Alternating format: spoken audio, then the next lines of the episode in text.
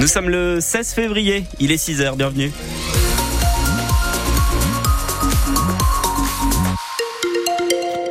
Le journal, Louis de Bergevin. Et on commence par la météo, Benoît. Est-ce qu'on va encore avoir du soleil aujourd'hui? Eh ben non, ça Et va voilà. être euh, du gris pour aujourd'hui avec euh, pas mal d'averses prévues euh, dans la matinée. Les températures, euh, elles restent douces. On fait un point complet sur votre météo à la fin de ce journal. De grosses perturbations sur les rails aujourd'hui. Les contrôleurs sont en grève depuis hier soir à la SNCF. Ils réclament des embauches et des hausses de salaire notamment. Conséquence, par exemple, plus de la moitié des trains entre Bordeaux et Paris sont annulés ce week-end.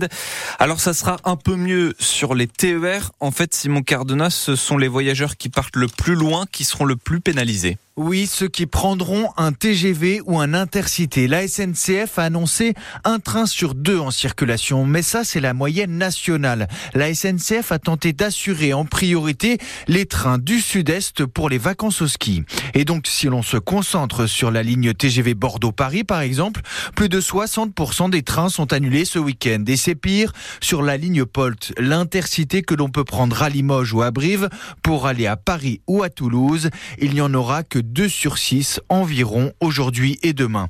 Côté TER, en revanche, la SNCF assure que la quasi-totalité des trains va circuler en Périgord, parfois remplacés par des bus. Des TER qui devraient circuler sans contrôleur à bord. C'est possible sauf sur la ligne Périgueux-Bordeaux.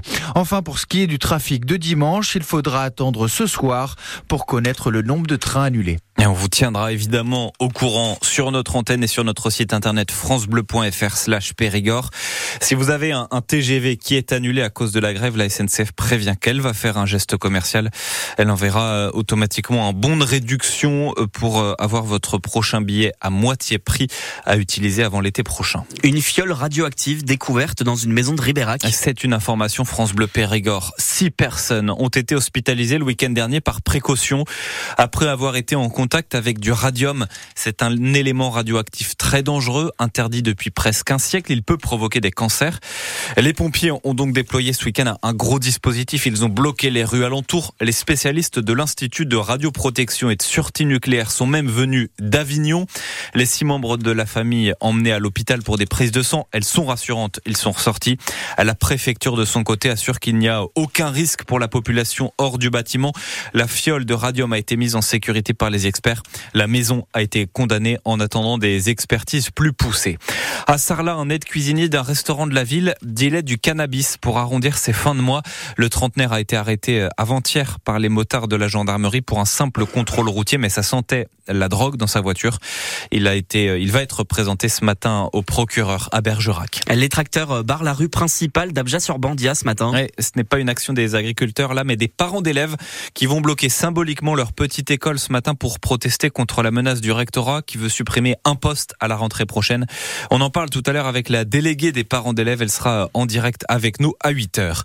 Les viticulteurs de Dordogne vont bénéficier d'une aide, un million et demi d'euros pour ceux qui ont subi le mildiou et les intempéries l'année dernière. C'est l'une des premières solutions financières apportées par le gouvernement après le soulèvement des agriculteurs. Ils vont pouvoir demander cette aide à partir de lundi. Ils ont 15 jours hein, pour se signaler auprès de la direction départementale des territoires. La mairie de Périgueux ferme ses composteurs collectifs dès ce matin parce qu'ils débordent, mais surtout ils attirent les rats. La ville dit qu'il y a trop d'apports de déchets non compostables. On devra désormais utiliser ceux du SMD3 qui sont payants. En tout cas, à Périgueux, il faut badger pour les utiliser. Trélissac et Bergerac luttent toujours pour le maintien en National 2 de football.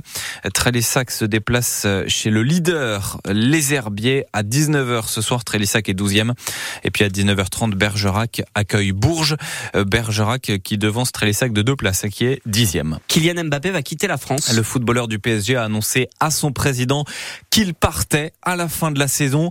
Il est arrivé il y a 7 ans. Il a marqué l'histoire du club parisien. 290 matchs pour 243 buts. C'est d'ailleurs le meilleur buteur de l'histoire de Paris. Il pourrait donc rejoindre le Real Madrid, même si rien n'est officiel. Alors les supporters sont un peu déçus, forcément, mais ils s'y attendaient. Je suis dégoûté, mais bon, ça peut faire que du bien au club en vrai. Une nouvelle ère, je pense. Il faudra surtout bien remplacer. Pas que par un joueur, par un groupe. On s'y attendait et puis je pense que c'est une bonne chose. Le club peut repartir sur des bases stables et saines. Et euh, ce feuilleton dure depuis trois ans, il fallait y mettre un terme. Tant pis, on est le lendemain de la Saint-Valentin, c'est une fin d'histoire d'amour. Mais euh, une histoire d'amour qui a bien duré, il faut y mettre fin pour euh, préparer la prochaine. Il peut aller où il veut, il va quand même être bien payé. C'était bien que ça cesse et puis finalement il a pris une décision, il nous la communique et puis on va terminer en bon terme en gagnant la Champions League et puis il essayera de nous la repiquer avec Madrid mais il n'arrivera pas. Tant pis pour lui. Voilà, on aime bien le chambrage dans le football et c'est pour ça que je vais vous rappeler le en Ligue des Champions.